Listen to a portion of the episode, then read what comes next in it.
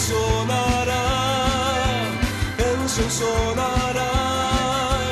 Aquella trompeta, la trompeta final. La Iglesia de Cristo de los Ministerios Llamada Final en Phoenix, Arizona, presenta su programa Llamada Final. Conscientes de que vivimos los últimos tiempos y que la humanidad necesita escuchar la verdad eterna de Dios, presentamos el siguiente programa con el pastor José Arriaga. Con ustedes, el pastor José Arriaga con el mensaje de la palabra de Dios.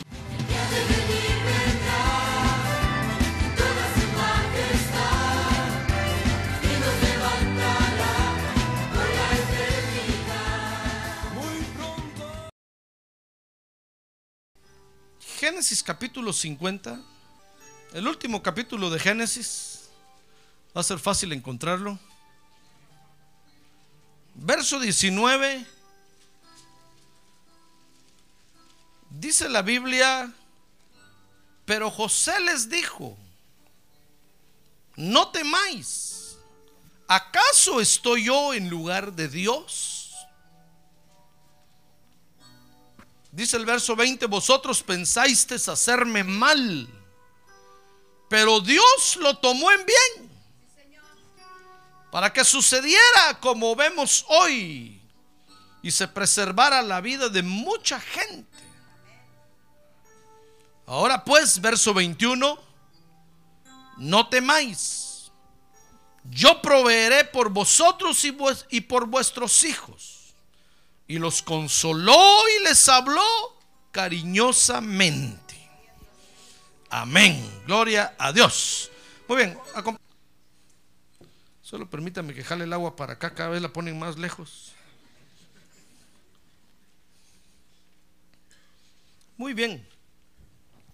Fíjense que estas palabras del verso 20 de Génesis 50, cuando José, fíjese, dijo ahí, pero Dios lo tomó para bien. Son las palabras, fíjese, de un hombre de Dios, de un creyente, que llegó el momento, fíjese, cuando comprobó con su vida que Dios solo nos quiere bendecir. Mire, y lo, y lo, y lo, y lo publicó, lo, lo hizo público ahí delante de mucha gente comprobó con su vida al final de la travesía o al final de, esta experiencia que Dios solo nos quiere bendecir, hermano. A ver, a ver, quiere decir conmigo, Dios me quiere bendecir. A ver, diga otra vez, Dios solo me quiere bendecir. A ver, diga que Dios solo lo quiere bendecir a usted, hermano. Pero usted no se deja. Fíjese que este comprobó con su vida que Dios solo nos quiere nos quiere bendecir porque así vivimos nosotros los hijos de Dios. Mire qué interesante cómo vivimos, ¿verdad? Qué vida más emocionante tenemos, hermano. ¡Ah, gloria a Dios! Qué vida más emocionante tenemos. Yo creo que nadie vive tan emocionantemente en la tierra como nosotros los hijos de Dios, hermano. Vivimos comprobando en nuestras vidas, fíjese, las bendiciones de Dios. Comprobar quiere decir confirmar o verificar un hecho. Nosotros vivimos, vivimos confirmando o verificando en nuestra vida, hermano, que Dios solo nos quiere bendecir. Que aunque a veces las cosas parezcan malas y feas, realmente Dios lo que quiere es bendecirnos. Y no porque Dios use el mal para bendecirnos, sino porque son circunstancias que se vienen a veces, hermano, pero que Dios las aprovecha para bendecirnos, hermano. Amén. Ah, quiere decir conmigo, Dios me quiere bendecir. Amén. El Dios de Israel, fíjese hermano, es el único Dios. Oiga bien. Aquí delante de este Dios está usted esta mañana. Delante de nuestro Padre Celestial. Ah, gloria a Dios. Gloria a Dios. Es el único Dios que bendice realmente. Usted dirá, pastor, y entonces todas las otras bendiciones que la gente tiene allá, a saber qué serán, hermano. Son bendiciones, pero no vienen de Dios. Porque hay muchos que bendicen. Hay los otros dioses también bendicen, hermano. Miren, los griegos, cuando los griegos comenzaron a conocer a todos los, a todos los seres caídos que están en el universo, rebelados contra Dios, y comenzaron a adorarlos como dioses, empezaron a recibir muchas dádivas de ellos. Se sentían bendecidos en conocimiento, en, en artes físicas, en cuantas cosas, porque también bendicen. Pero dice la Biblia que el único Dios que realmente bendice es el Dios de Israel. Jehová de los ejércitos es su nombre. Jesucristo es su nombre. Ah, gloria a Dios. Dice el libro de Hebreos que, que Él galardona a los que le buscan. Dice Romanos 8:28 que todo lo convierte en bendición para los que le siguen todo lo convierte en bendición. Mire, mire qué cosa tremenda. Imagínese usted un Dios que usted comete un error y le saca provecho al error. Ah, gloria a Dios. Es un buen Dios. Es un buen Dios. Es un buen Dios. Es un excelente Dios, hermano. Que no para sus planes por nada. Cuando Sansón se quedó pelón, ¿se acuerda de eso, verdad? El error de Sansón Dios no dijo, Sansón ya no sirve para nada y lo tiró a la basura. No, sino que esperó que le creciera el pelo a Sansón, hermano. Y dice la Biblia que con su muerte, en su muerte, Sansón mató más filisteos que cuando estaba vivo. Porque lo metieron al templo del Dios de los filisteos, ¿se acuerda de eso? Y lo amarraron en medio de dos columnas.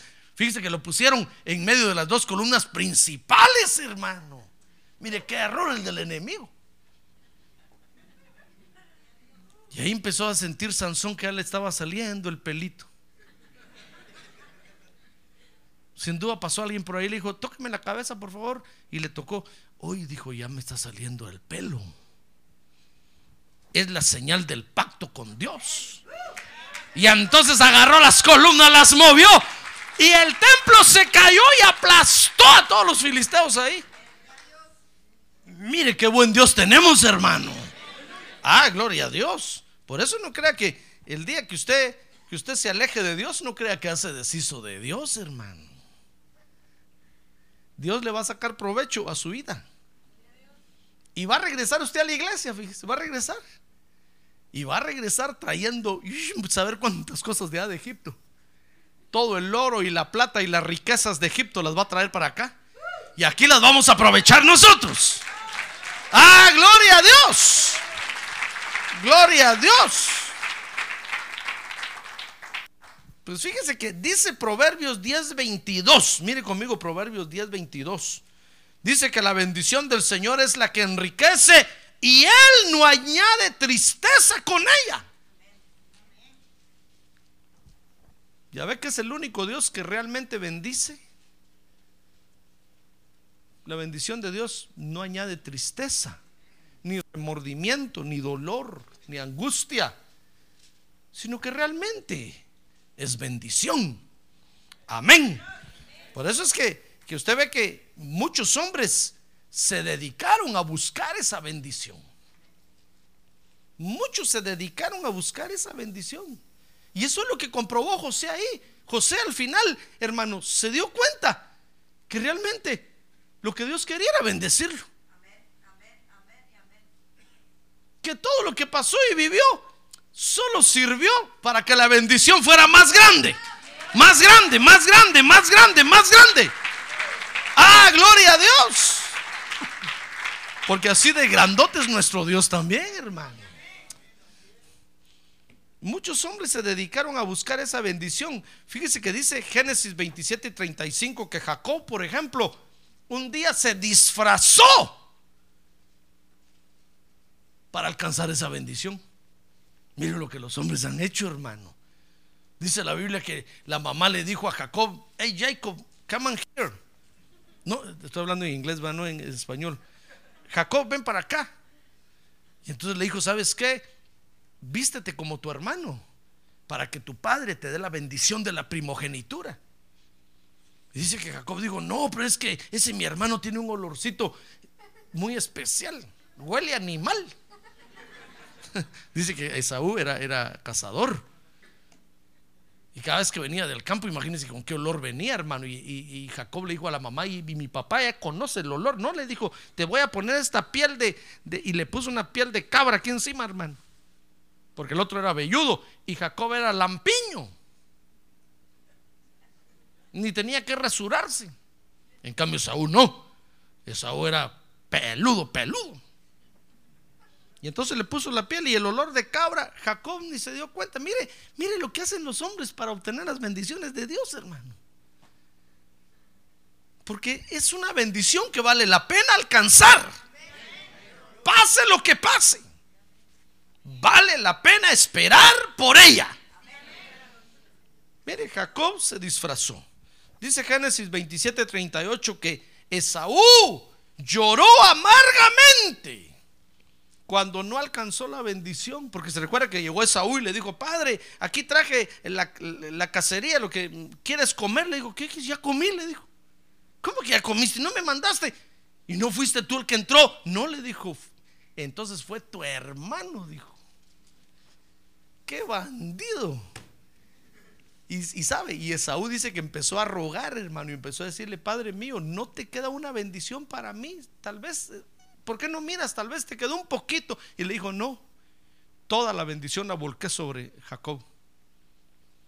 Y entonces dice que Saúl empezó a llorar amargamente porque ya no alcanzó bendición.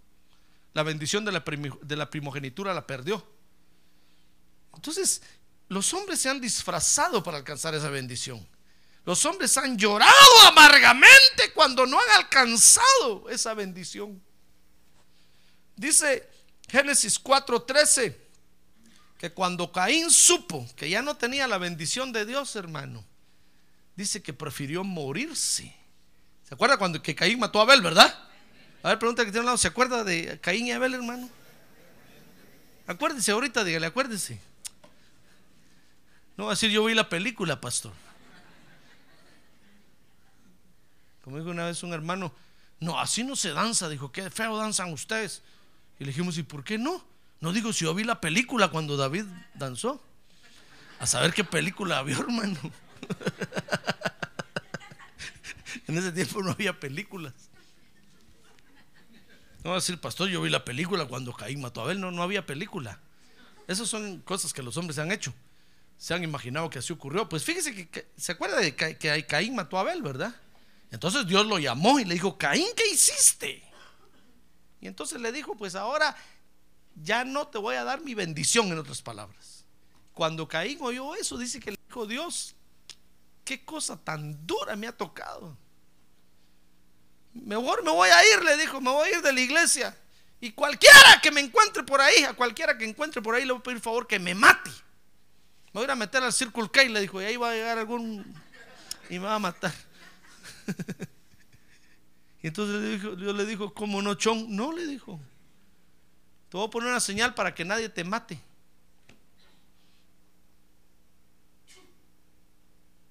Caín prefirió morirse, hermano, cuando Dios le dijo que ya no lo iba a bendecir. Mire lo que los hombres han sufrido y han hecho por causa de la bendición de Dios. Dice Génesis 32, 26, que Jacob Peleó por esa bendición. ¿Se acuerda cuando se agarró con el ángel? Peleó contra el ángel. Y el ángel le decía, suéltame porque ya está amaneciendo. Y le dijo, no te soltaré hasta que me bendigas. Hermano, Jacob peleó por esa bendición. Mire, los hombres se han disfrazado, han llorado amargamente, han preferido morirse, han peleado por causa de la bendición de Dios, hermano. ¿Y usted qué ha hecho? No me diga. No va a ser que venga disfrazado hoy. Y que venga, o tal vez venga con ganas de pelear. Y me va a arrancar hasta el saco. Mire, hubo una vez un culto que me arrancaron el saco, hermano. Tuve que tirar ese traje, lo tuve que tirar terminó hecho una pasa así, mire. Solo los zapatos, ni los zapatos, hasta los zapatos se encogieron, hermano. Es que fue algo terrible. Estaba yo ministrando y empecé a orar por los hermanos y de repente, hermano, empezaron a ver que aceite brotaba de mis manos y me empezaron, se empezaron, se tiraron sobre mí para arrebatarme el aceite. Y yo me tuve que esconder detrás del piano ahí con el pianista. Y me decían, no, es que aceite. Y, y me agarraron el saco. Y yo, no, no, ayúdenme. Todos bien borrachos en el espíritu. Mire, mire lo que los hombres, lo que los hombres han hecho, han peleado y cuando sienten que no alcanzan la bendición de Dios, hasta han preferido morirse. Dice Primera de Samuel capítulo 1 que Ana clamó por esa bendición. ¿Se acuerda de eso? Que Ana fue al templo y dice que se quedó tirada ahí, terminó el culto, todos se fueron y ella se quedó tirada ahí, hermano.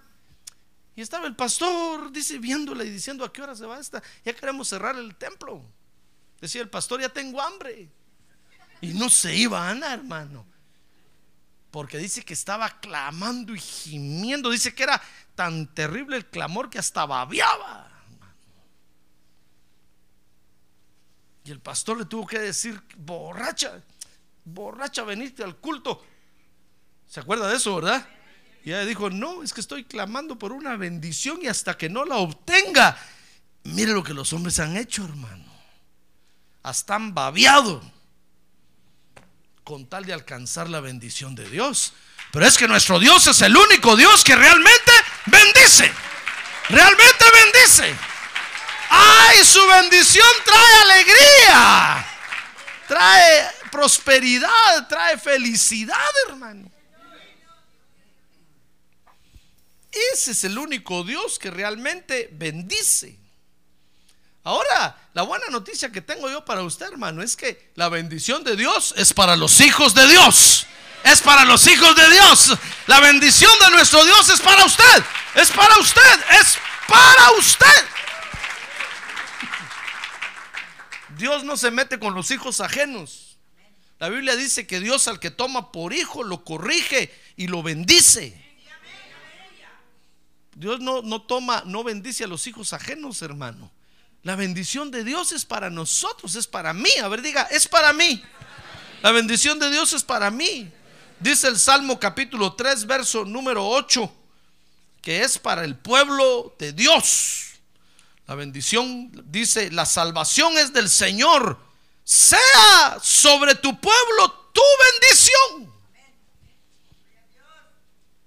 Cuando los hombres entonces, fíjese, han descubierto, hermano, que esa bendición realmente, bueno, es real y que trae alegría y no añade tristeza con ella, los hombres han hecho barbaridades con tal de alcanzarla, hermano, con tal de obtenerla. Hasta los que no son del pueblo de Dios se meten para querer alcanzar la bendición de Dios. Tratan de engañar al pueblo de Dios para alcanzar, ser bendecidos por Dios. Por eso es que dentro del pueblo de Dios, hermano, hay, hay, hay gente que no tiene que estar aquí. Pero está aquí. ¿Sabe por qué está aquí? Por causa de la bendición de Dios. Y dice la Biblia que es la gente que nos en problema, hermano. Porque nosotros, los hijos de Dios, qué bien vivimos. ¿Verdad que usted vive bien? Ahora diga, yo vivo bien. Con la paz de Cristo en mi corazón. Ah, pero esos que, que vienen a meterse porque quieren alcanzar bendición son los que nos en la vida. Dice, ¿acaso no ha leído usted que dice la Biblia que cuando Israel salió de Egipto, muchos de los egipcios se fueron con ellos? Porque cuando vieron cómo iban de alegres, hermano, y cuando vieron que iban a adorar a su Dios, cuando vieron que iban a rendirle culto, dice que muchos egipcios dijeron, me too, me too. Y aquellos dijeron, bueno, vámonos pues, y se los llevaron. Y cuando estaban en medio desierto, dice que ellos fueron los que los desanimaron, hermano. Fueron los que les empezaron a decir, regresémonos a Egipto, vámonos al mundo. ¿Qué estamos haciendo aquí en la iglesia? Si aquí el pastor solo esa comida sabe dar. No nos da nada, no nos da carne. Solo esa comida, solo eso. Vámonos para Egipto, vámonos al mundo. y echaron a perder al pueblo de Dios. Pero Dios no puede hacer nada. Aún a eso Dios lo usa para bendecirnos, hermano. Porque con ellos Dios prueba a cada uno a ver si de veras está o no está. Ah, gloria a Dios. Y los que estamos nos quedamos y no nos vamos. Ah, gloria a Dios. Gloria a Dios. Ahora los que están indefinidos se los llevan, hermano. Los sacan de la iglesia y se los llevan al mundo. Porque están indefinidos. Por eso hoy defínase por Dios. A ver, diga que tiene un lado. Defínase, hermano, por Dios. Defínase por Dios, dígale. Entonces, la bendición de Dios es para nosotros, los hijos de Dios. Los que hemos sido lavados con la sangre de Cristo y hemos aprendido a adorar a Dios en espíritu y en verdad. Entonces nosotros somos los que vamos a comprobar, los que vamos a, certificar, a confirmar, a verificar en nuestra vida que Dios lo que realmente quiere, eh, eh, quiere hacer con nosotros es bendecirnos, hermano. Dios no lo llamó a usted para maldecirlo. Dios no lo llamó a usted para empobrecerlo, para enfermarlo. Dios no lo llamó a usted, hermano, para matarlo. Jamás. Dios lo llamó para bendecirlo. Dios lo llamó para bendecirlo. Y eso fue lo que pasó aquí. Dice Génesis capítulo 50, verso 14. Vea conmigo ahí cómo vivió este creyente esta interesante aventura en su vida. Dice Génesis 50, 14, que después de sepultar a su padre, José regresó a Egipto. Él y sus hermanos. Y todos los que habían subido con él para sepultar a su padre. ¿Se acuerda que, que por causa de las vacas flacas y las vacas gordas, dice que cuando llegaron el tiempo de las vacas flacas, solo Egipto tenía alimento para vender, granos. Y comenzaron a vender y allá en Canaán oyeron que en Egipto había alimento. Y entonces Jacob mandó a sus hijos a Egipto. ¿Se acuerda de eso, verdad? Y entonces al final toda la casa de Jacob se fue a vivir a Egipto porque encontraron que el segundo del faraón era José, el hijo de Jacob. Y entonces se recuerda usted que se reconciliaron, los llevó a vivir, les dio en Egipto, les dio una tierra hermosa llamada Gosén, y ahí, ahí se puso la colonia judía a vivir. Ahí empezó a vivir Israel en Egipto. Pues dice entonces aquí este verso que se murió, se murió José, o perdón, se murió Jacob.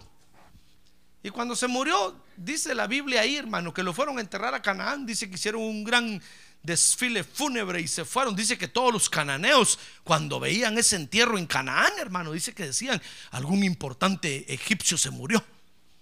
Porque miren qué, qué gran funeral están haciendo. Dice que se fue José con todo, con toda la oficialidad de Egipto, hermano, a enterrar a su papá Canaán con sus hermanos. Entonces dice el verso 14 que después de sepultar a su padre, dice el verso 15, que al ver los hermanos de José que su padre había muerto, dijeron, quizás José guarde rencor contra nosotros y de cierto nos devuelva todo el mal que le hicimos. Porque se recordará usted que estos hermanos de José un día lo quisieron matar a él, hermano. ¿Se recuerda de eso, verdad? Dice que lo iban a matar, lo iban a matar. ¿Y sabe por qué?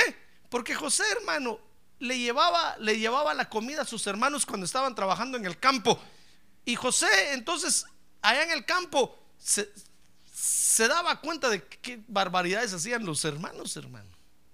Entonces José regresaba a su casa y su papá le preguntaba, hey, yo, ¿fuiste al campo? Sí, le dijo, ¿y cómo viste a tus hermanos? Entonces él presentaba su informe. Él decía, sí, allá están, pero esos son unos bandidos, papi, esos hacen aquí, hacen allá. Dice, entonces cuando aquellos venían, el papá les daba, hermano.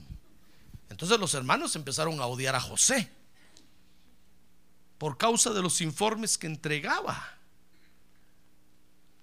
Y entonces un día los hermanos dijeron, démosle aguas a este. A saber qué estaban haciendo.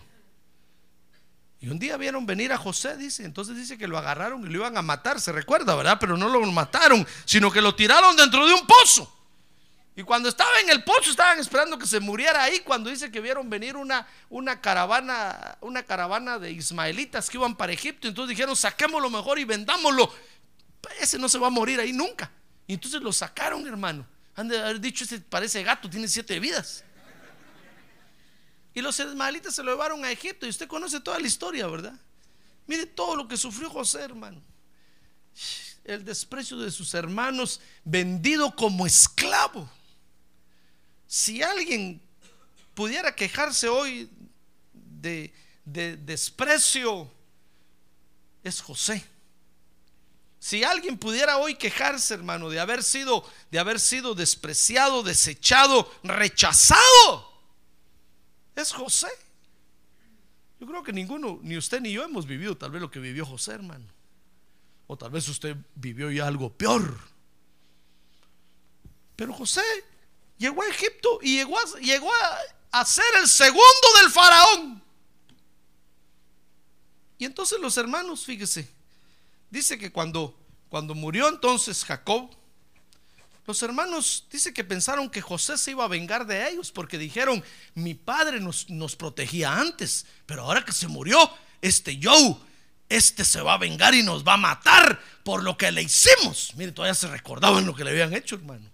Y aunque José ya los había perdonado, ellos decían, no, este tiene cara de bueno, pero ha de ser malo como nosotros. Entonces dice Génesis 50, 16 que hicieron un plan para que José los perdonara, hermano. Mire qué cosas terribles. Hay quienes no aprenden, hermano. Dice, dice ahí Génesis capítulo 50, vea conmigo, verso 16, que entonces enviaron un mensaje a José diciendo, tu padre mandó antes de morir, diciendo, mire lo que planearon. Dijeron, ¿saben qué? Digámosle a José que nuestro papá antes de morir nos dio su testamento. Y en el testamento decía, verso 17, así le dirán a José, te ruego que perdones a tus hermanitos. Recuerda que son tus hermanitos. Te ruego que perdones la maldad de tus hermanos y su pecado porque ellos te trataron mal. Y entonces le mostraron el testamento, hermano. Mira, ahí está la firma de mi papá. Dijo José, ¿es true? Lo volvieron a engañar. Y entonces dice el verso 17 que le dijeron, y ahora te rogamos que perdones la maldad, la maldad de los siervos de Dios, de tu Padre. Cuando José oyó eso, dijo, bueno, si fue la última voluntad de mi padre, pues ni modo. Dice que lloró. José lloró cuando le hablaron, hermano. Lo volvieron a engañar. Nosotros, nosotros podremos quejarnos, hermano, de muchas cosas que nos han estafado, nos han robado, pero lo que le hicieron a José, eso no tiene nombre, hermano. Tal vez usted ha tenido pérdidas porque un día fue a comprar un carro y le dijeron está bueno y cuando firmó el, solo firmó el título ya no arrancó el carro. Usted dijo, padre, yo soy tu hijo. ¿Y los ángeles? ¿Dónde están los ángeles? Estaban tomando café allá en Starbucks.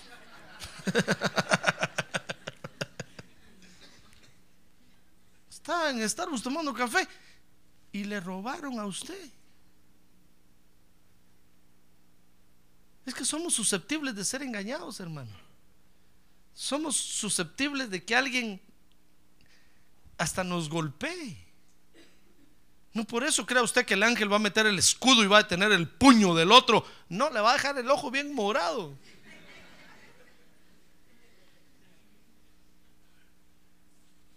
¿Comprende? Nos pueden engañar, nos pueden mentir, nos pueden robar. Si ladrones se han metido a los templos y se han robado los pianos, la batería, el equipo de sonido de los templos, hermano. Y antes me acuerdo que cuando me convertí al evangelio, era un temor los templos evangélicos, nadie entraba ahí a robar. Se oía que robaban iglesias católicas, se llevaban a los santos, hasta el cura se llevaban. Pero los templos evangélicos nadie se metía a robar. Pero ahora, hermano. Y no son ladrones de afuera, son los mismos hermanos. Le conté la otra vez que se recogía la ofrenda en la iglesia, ¿verdad? Eran como 60 ujieres recogiendo ofrendas, hermano.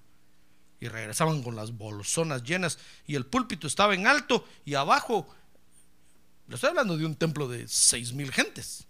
Y abajo había unas puertas donde entraban los ujieres después que recogían las ofrendas, entraban ahí y pasaban a la parte de atrás, estaba el edificio de las oficinas y ahí estaban los, los presbíteros, recibían los alfolíes y contaban las ofrendas. Todos los sugieres pasaba cada uno entregando su bolsa así a un presbítero que estaba recibiéndolos y se los pasaba a los otros. Era una tarea terrible cada, cada culto.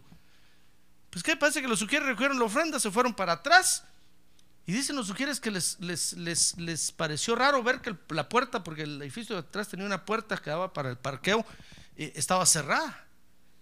Y había uno recogiendo los alfolíes ahí, recogía los alfolíes y, y se los daba a otros y ellos pasaron dando sus alfolíes. Terminó el culto, hermano. Cuando terminó el culto le dijeron, pastor, venga para acá. Qué bendecido culto. Uy, sí, dijo, qué tremenda bendición. Pastor, se robaron las ofrendas.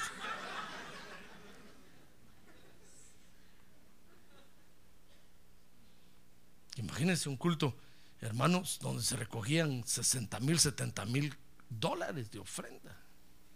Dijo el pastor, qué bendición y qué bendición. ¿Qué pasó? Llamaron a los sugieres. ¿A quiénes les dieron las bolsas ustedes? Pues a uno que estaba parado ahí. Eran los ladrones, hermano. Fíjense que estuvieron, estuvieron yendo a los cultos a ver a cómo recogían las ofrendas, dónde se metían, dónde las entregaban. Mire, se metieron hasta la cocina. Y ni cuenta nos dimos. Si no tienen la guianza del Espíritu Santo, no tienen la unción, no que son los santos glorificados, ungidos de Dios. ¿Qué le parece que entraron con sus carros los ladrones al parqueo de atrás, cerraron la puerta, recogieron todas las alfolías, hasta los alfolíes se llevaron?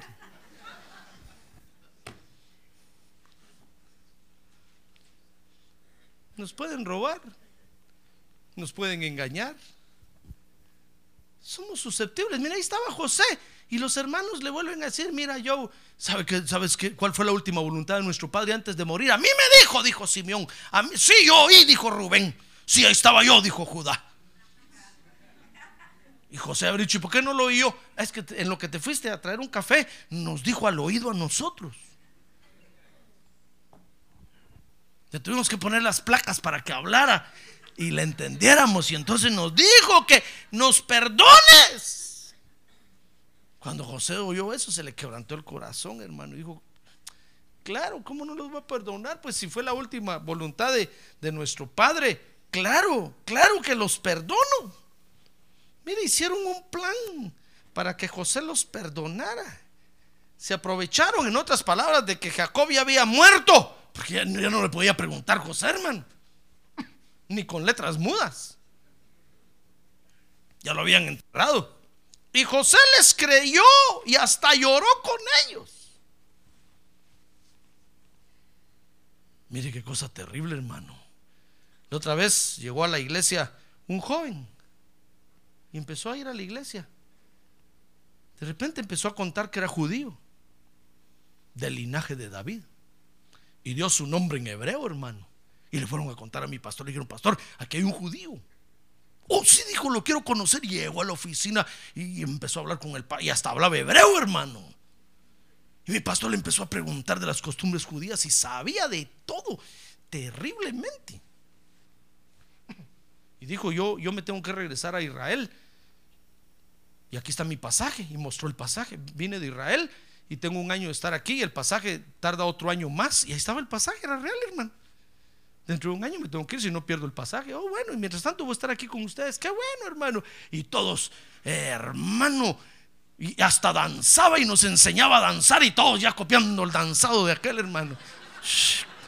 Como, como danza Israel, así. Un pasito para adelante, otro para atrás, otro. Y, y conocía del, del, de la Biblia, hermano. un día se desapareció. Y todos empezaron a preguntar, ¿y, el hermano fulano, y fulano de tal, y fulano de tal? Que si estaba en la oficina de, mi pastor un par de, señores. Entonces le dijo, pastor, venimos a buscar a fulano de tal. Oh, sí, dijo el, el- el- el- el israelita. Ese no es israelita, dijo.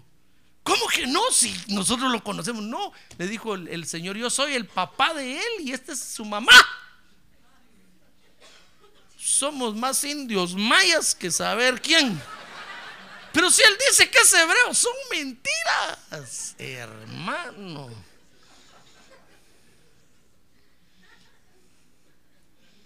¿Y los pasitos que enseñó? Lo empezaron a buscar, no apareció. Y dijo, lo venimos a buscar porque viene de, de Miami, estuvo engañando también una iglesia, ahora vino aquí, después dijo que se iba a ir para no sé de dónde y queremos pararlo porque lo van a meter preso. Se anda loco. Hermano, ¿sabe? Cuando empezamos a averiguar, todos dijeron, ¿y la hermana fulana? Se había llevado a una hermana, hermano. Cuando supimos andaban de luna de miel por no sé dónde.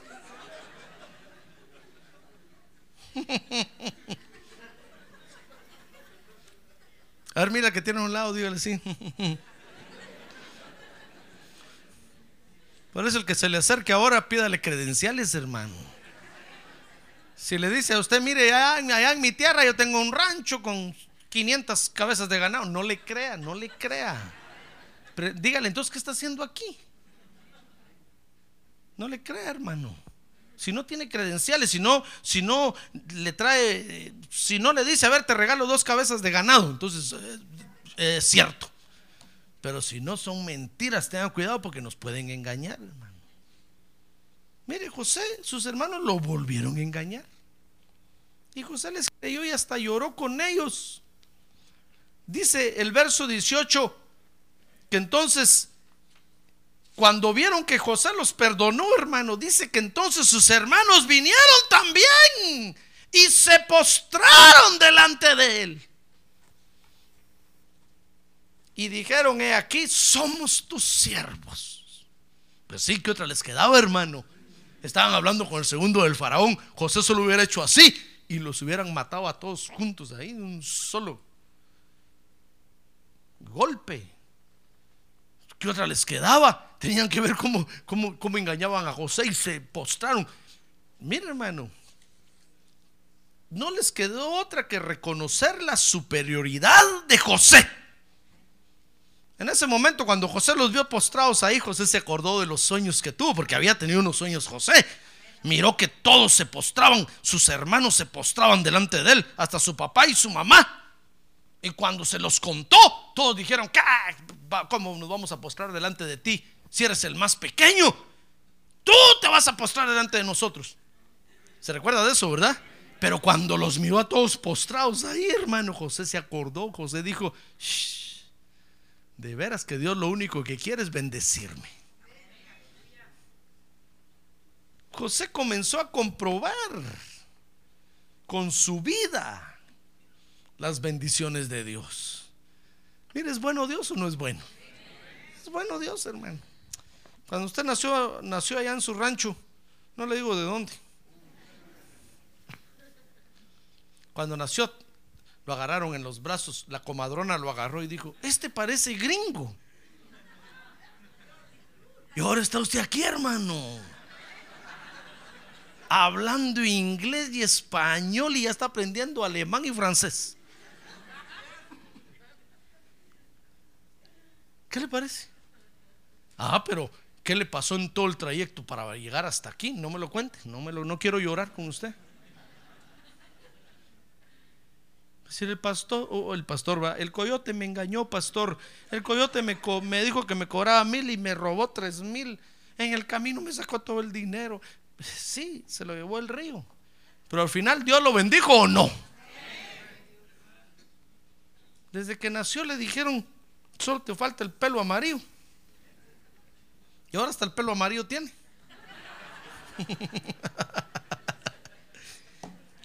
Mire, José comenzó a comprobar cuando vio a sus hermanos postrados ahí. José dijo, no, de veras que Dios me quiere hacer bien.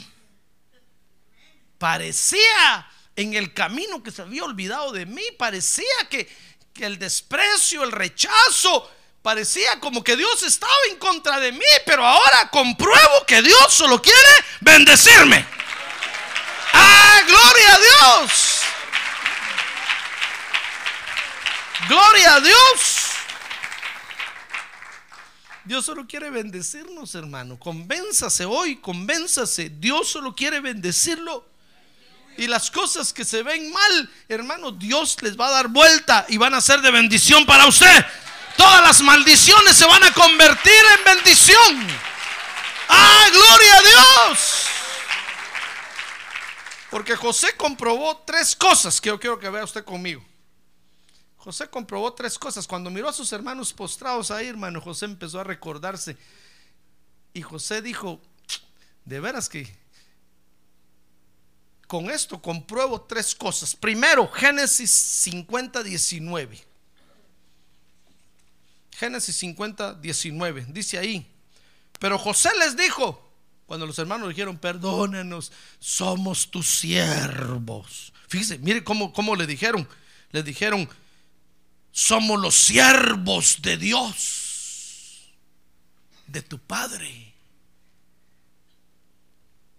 Cuando José los miró ahí, hermano, José dijo, qué terribles ministros tiene Dios.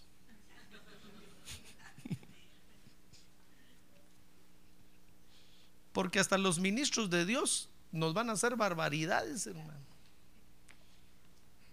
Pero son siervos de Dios.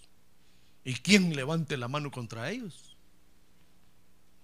Como dijo David cuando le dijeron sus soldados, ahí está Saúl en la cueva, Dios te lo está poniendo en las manos, mátalo, nadie se va a dar cuenta.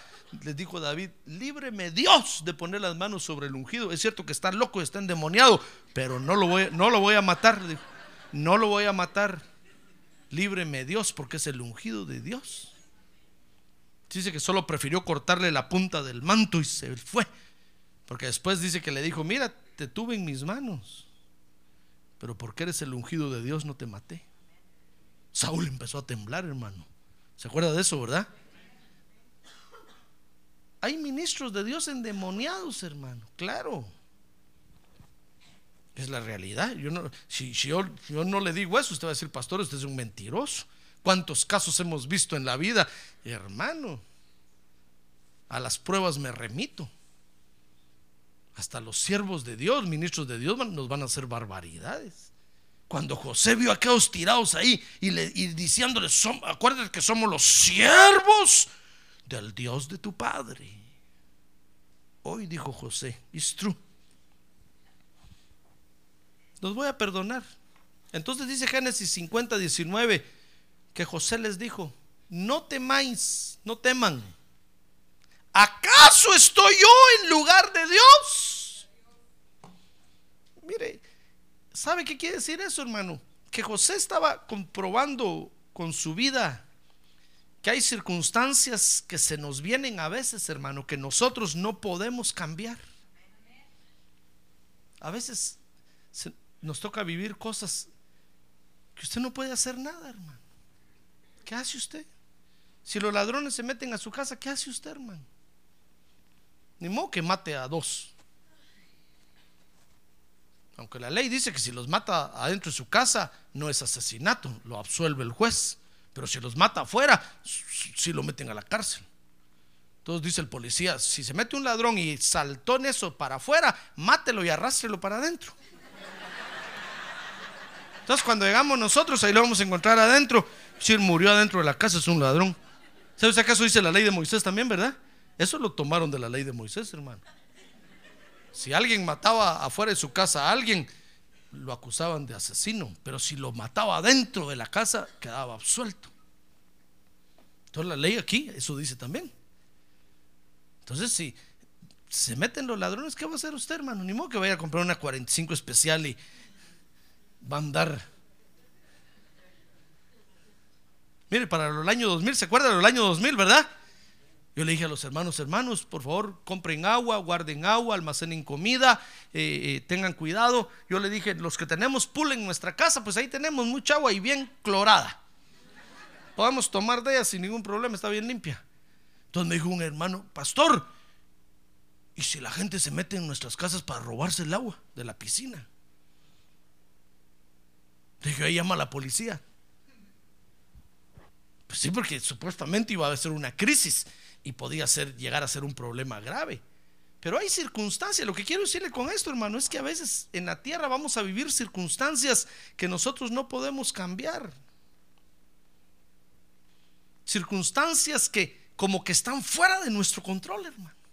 Y hasta nos vamos a sentir débiles.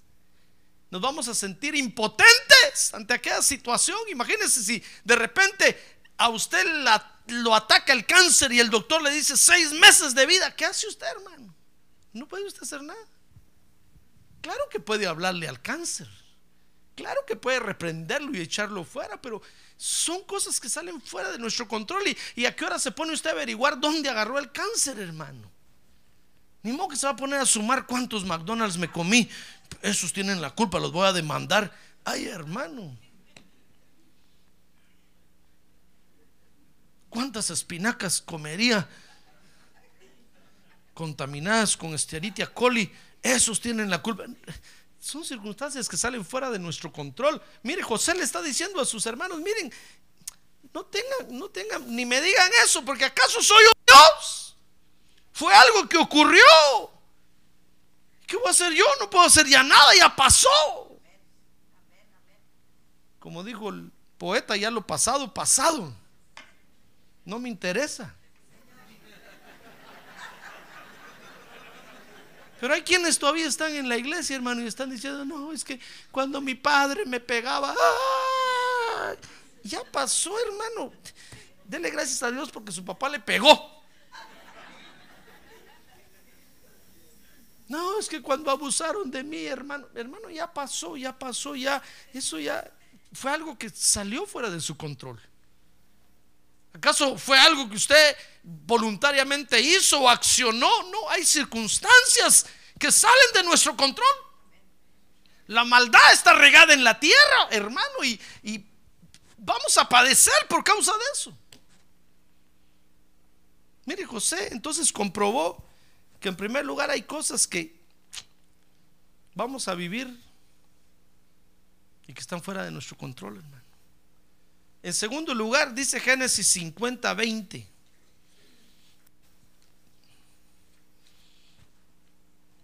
Dice, vosotros pensasteis hacerme mal. Y entonces les dijo, pero Dios lo tornó en bien. Oh, miren lo que José estaba comprobando con su vida, hermano. ¿Quién le podía decir ahora a José que Dios no bendice? Mire, José estaba comprobando con su vida no solo que hay circunstancias que no podemos controlar, sino que hay cosas que se planearon para nuestro mal, hermano. Hay cosas que gente lo vio a usted y se puso a pensar, fíjese. Lo empezó a venadear a usted. ¿Conoce el término venadear, verdad? De la acción de matar venados. ¿Sabe cómo matan venados, verdad? Ahí los están esperando que pasen, que pasen hasta que pasan. Y así, así hay gente que lo empezó a mirar a usted.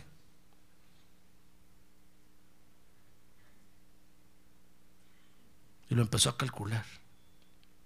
Y empezó a planear cómo le iba a robar, cómo lo iba a abusar, cómo lo iba a lastimar.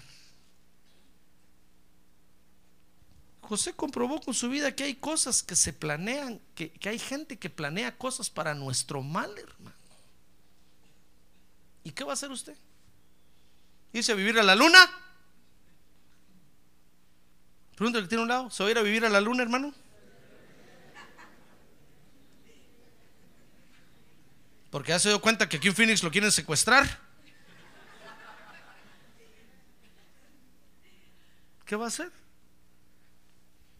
Si no, pastor, me voy a ir a vivir a la iglesia. No, aquí es peor.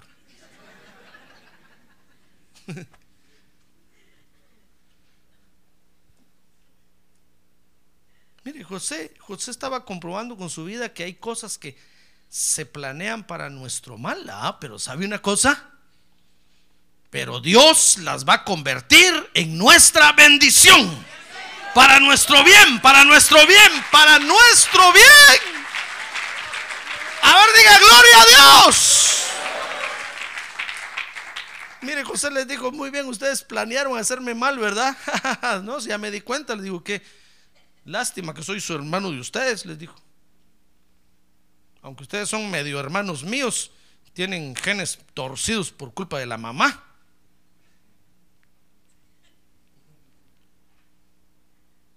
Ya me di cuenta que me quieren hacer daño. Pero saben, el mal que planearon para mí, Dios lo tornó en bien. ¿Y aquellos que iban a decir si lo estaban viendo con sus ojos? Ahora de la mano de José comían, hermano.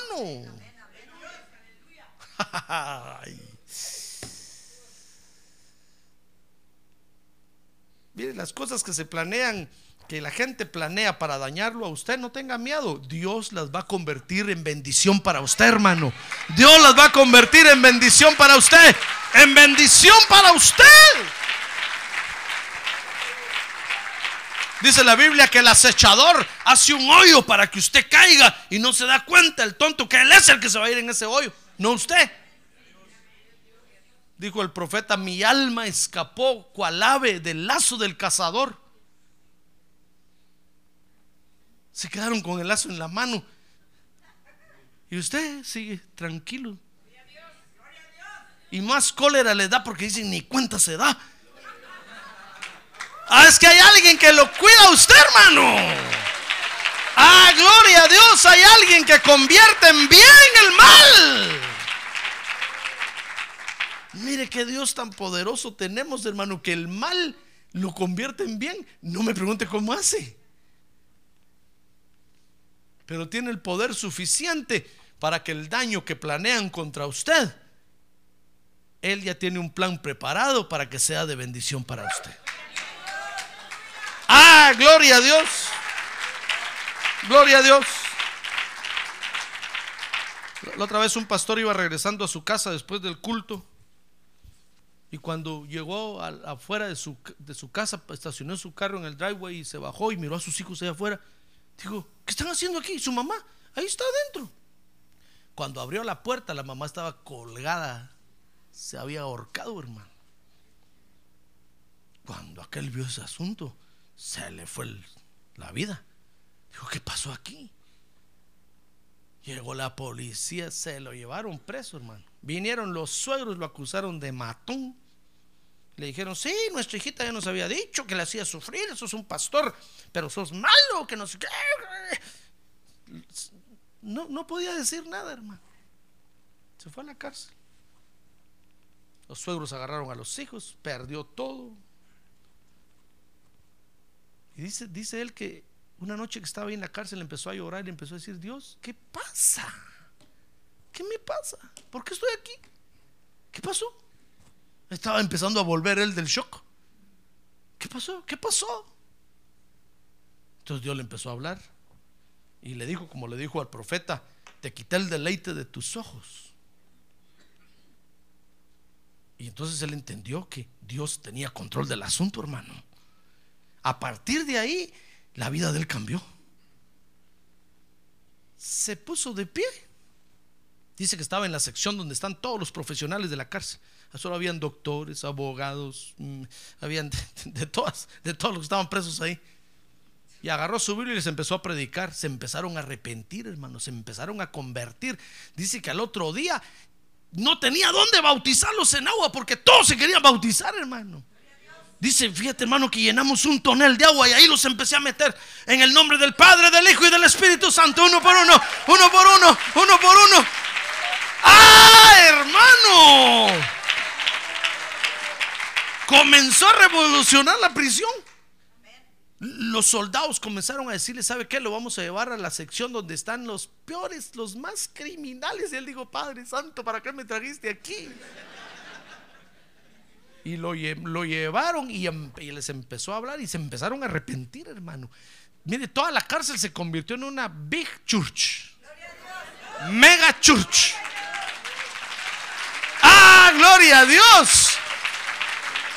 Dice, mira hermano, en cuestión de días yo necesitaba organizar ujieres, alabanza, músicos y había quien tocaba batería, quien tocaba guitarra, quien, pues me empecé a organizar quien dirigía y empezó a organizar la iglesia y empezó a caer revolución, hermano.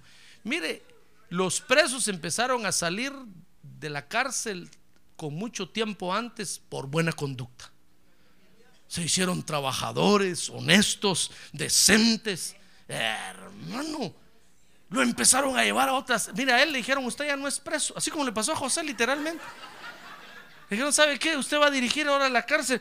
Queremos que llevarlo. Y lo llevaron a otra prisión. Lo llevaron, y empezó, lo empezaron a sacar del país, a llevarlo a otras cárceles, hermano. Porque lo empezaban a llamar. Decían, mire, aquí ya no aguantamos a los presos, son unos bandidos. Llévense al predicador. Y volaba para allá. La gente empezaba a arrepentirse, empezaba, hermano. Y cuando al fin le dijeron, bueno, como a los seis meses salga, pues váyase, váyase de la cárcel. Él no se quería ir, hermano. Dice que todo, toda la iglesia llorando, puros hombres. Ni modo que había mujeres, ¿va? Llorando, hermano. Decían, pastor, no se vaya, no se vaya. Decían, me voy, hermanos. Pero aquí les dejo a estos grupos de pastores, ellos van a predicar y ahí voy a venir cada ocho días aquí, cada día voy a venir. Dice que salió. Y se fue, se fue para su casa y entonces dijo, voy a ir a ver cómo está la iglesia, porque tenía su iglesia. Dijo, de seguro no hay nada, pero por lo menos voy a ir a recoger mis cosas. Dijo, y voy a poner a la venta el edificio. Que si cuando llegó y abrió la puerta estaba toda la iglesia ahí más grande. Y sus ayudas ministeriales le dijeron, querido pastor, aquí está el púlpito, aquí está su lugar. Esta es su iglesia. Ah, gloria a Dios, hermano.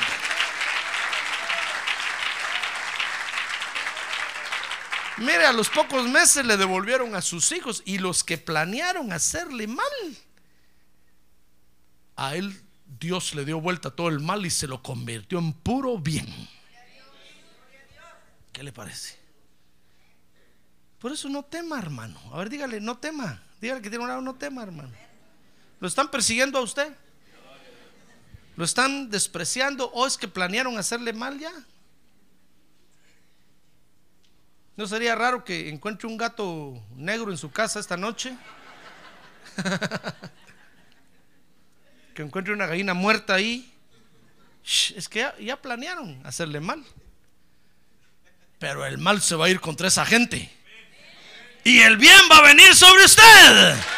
¡Ah, gloria a Dios, hermano! Después va a venir usted a testificar aquí y va a decir, miren hermanos, planearon quitarme mi casa, habían planeado hasta matarme, pero saben, no pudieron quitarme nada, o si me lo quitaron, ahora Dios me lo ha devuelto triplicado. ¡Ah, gloria a Dios, gloria a Dios! Porque ese es nuestro Dios. Ese es nuestro poderoso Dios. Mire, José les dijo, ustedes planearon hacerme mal, ¿verdad? Mire conmigo, verso 20. Vosotros pensáis hacerme mal. Pero saben, Dios lo tornó todo en bien. Claro, José sufrió en el transcurso de todo eso, hermano. Fue a parar a la cárcel. ¿Se acuerda de la mujer del poti? hermano, lo acusó, se fue a parar a la cárcel, acusado de violador. Y todos decían por ahí, el pastor José, no Arriaga, este José de la Biblia, hermano. Está en la cárcel y saben, lo acusaron de violador. Todos decían, uy, ¿quién iba a creer? Si era pastor. Y tan bueno que se miraba, cara de ángel tenía. Y era un violador. Ya estaba José en la cárcel, hermano. ¿Cuánto sufrió? Pero al final, cuando miró a quedados de cabeza ahí delante de él, hermano, dijo, eso ya lo había soñado yo, dijo. ¿Saben? José empezó a decir, este, esto ya lo viví yo. ¿Dónde lo viví? Entonces le dijeron, fue el sueño que tuviste, yo. It's true, dijo esto yo lo soñé. Entonces les digo, ustedes pensaron hacerme mal, pero saben, Dios convirtió todo el mal para mi bien. Tercer cosa que José comprobó. ¿Quieres saber qué tercera cosa comprobó? Ah, no. Todavía no se la digo, hermano. Al día que tiene un lado, ánimo, hermano. Ánimo, dígale. El culto sigue todavía. Génesis 50, 20. José comprobó que todo lo que nos pasa, oiga bien, hermano, todo lo que nos pasa, Dios lo va a usar con un propósito. Mire, no le digo que el diablo por eso nos quiere matar, porque no nos puede hacer daño, no nos puede hacer nada. Decía el apóstol Pablo, porque nada podemos hacer contra la verdad, sino solo a favor de la verdad. Cuando alguien viene y, quiere hacernos daño, no puede, hermano, porque todo Dios lo convierte en bendición para nosotros. Si dice, hoy vamos a matar a todos los del 6023 Norte 71 Drive.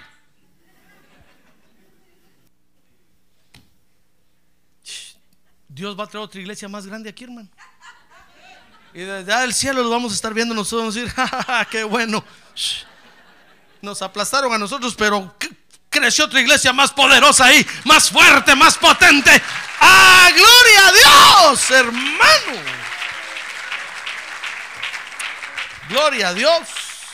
Mire, dice, dice Génesis 50, 20. Con esto sí termino ahora. Dice que José les dijo, ustedes pensaron hacerme mal, pero Dios lo tornó en bien para que sucediera como vemos hoy y se preservara la vida de mucha gente.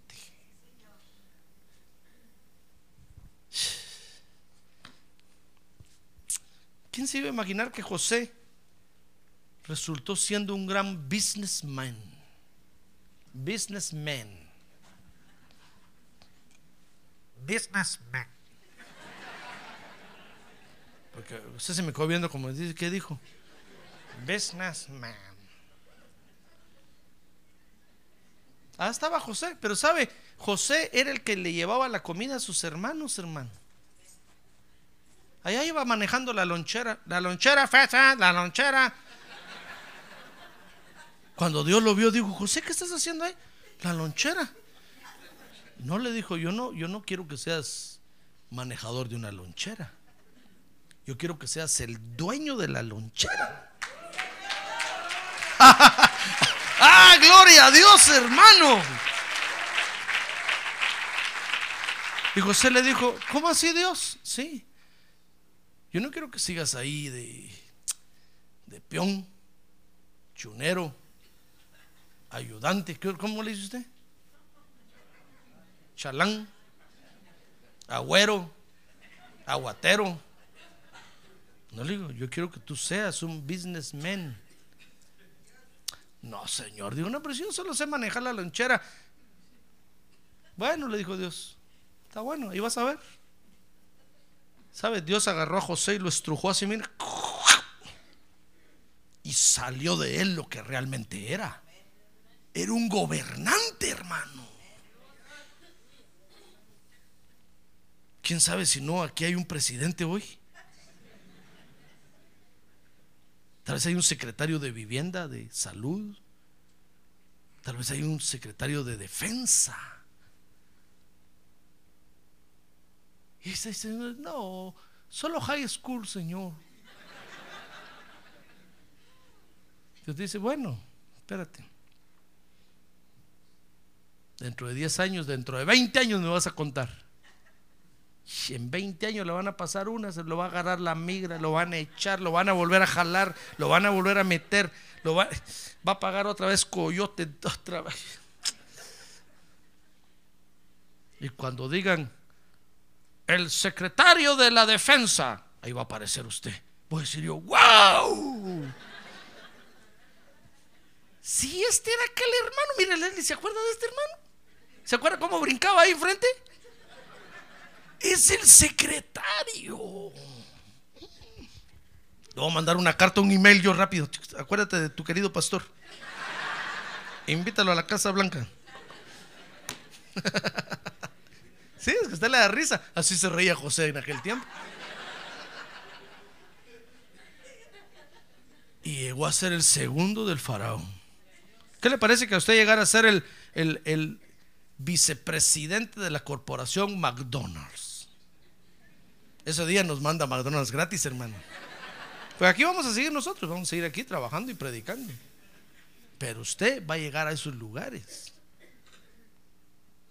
Y cuando yo le mande un email va a decir, ¿quién es este pastor? Pastor, who is it? Pastor, ah, no, no, I don't know.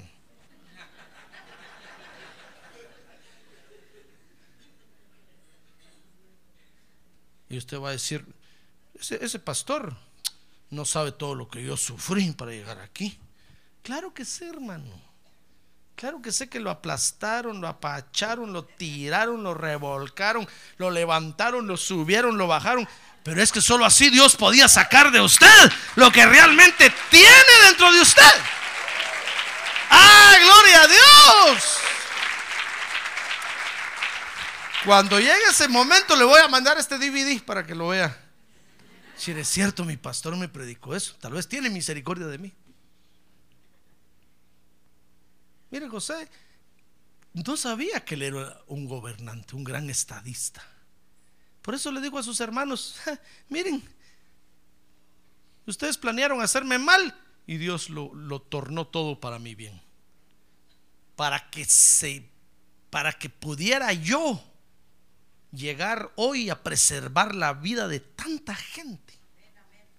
¿Se acuerda? Él tuvo el plan de las, de las vacas flacas y las vacas gordas, hermano. Dice que le dijo al faraón, mire, fara, comencemos a almacenar ahorita comida siete años. Dice que mandó a hacer unos almaz, almácigos o almacijos grandotes, hermano. Unos grandes bodegonas. Y empezó a meter grano y grano y grano y, siete años almacenando. Y cuando empezaron las vacas flacas, dijo José, ok faraón, hoy es el tiempo de vender. Dice que la gente empezó a dar sus terrenos, sus casas, por el maíz. El faraón empezó a apropiarse de todo Egipto. ¿Y quién era el autor de eso? Un evangélico. Que ahí danzaba en el culto. Ni danzar sabía. Pero que un día Dios hizo que todo el mal que planearon contra él se le viniera en bendición. La bendición de Dios es para usted, hermano. Por eso no tenga miedo. Si ahorita tal vez tiene pérdida, sufrimiento, dolor, espérese. Es que, es que no ha llegado el final. Espérese. Después usted va a ver y va a decir, de veras, tiene razón la Biblia. Nadie me puede hacer mal.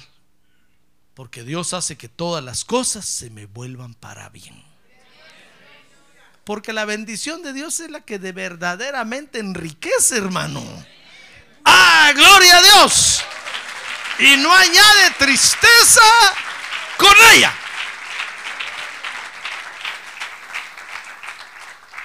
Tal vez usted está irando, tal vez ahorita mira usted a su esposa o mira al esposo y dice, Dios, un verdugo me diste.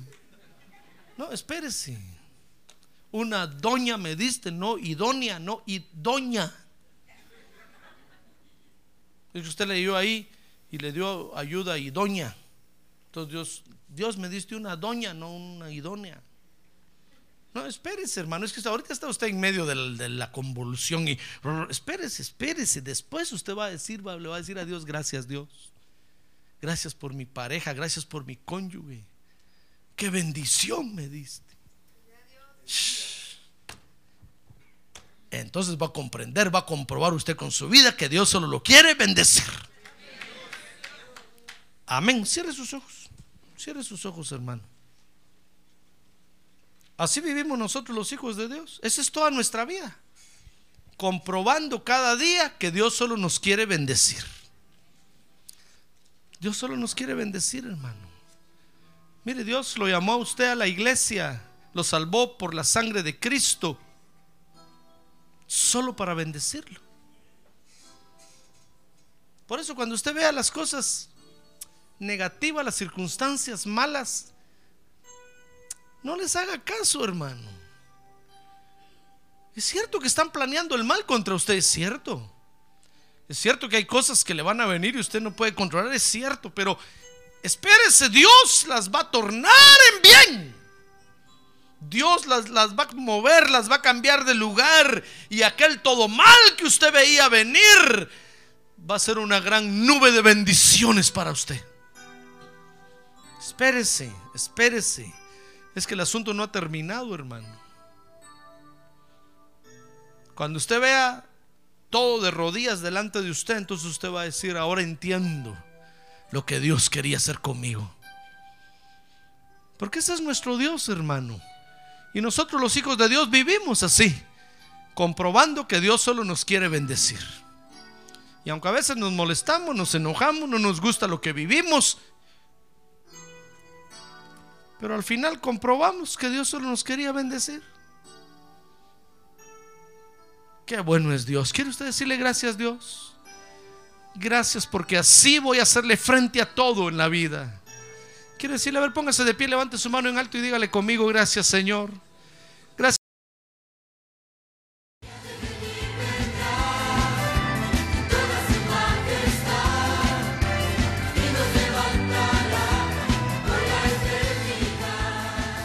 La Iglesia de Cristo de los Ministerios, llamada final en Phoenix, Arizona, cumpliendo con la comisión de Joel 2.1, presentó su programa, Llamada Final. Esperamos que nos vuelva a sintonizar la próxima semana a la misma hora por esta emisora.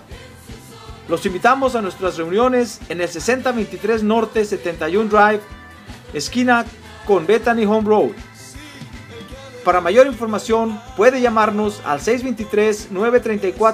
623-934-1259 o visitarnos en la internet al www.llamadafinalphoenix.com.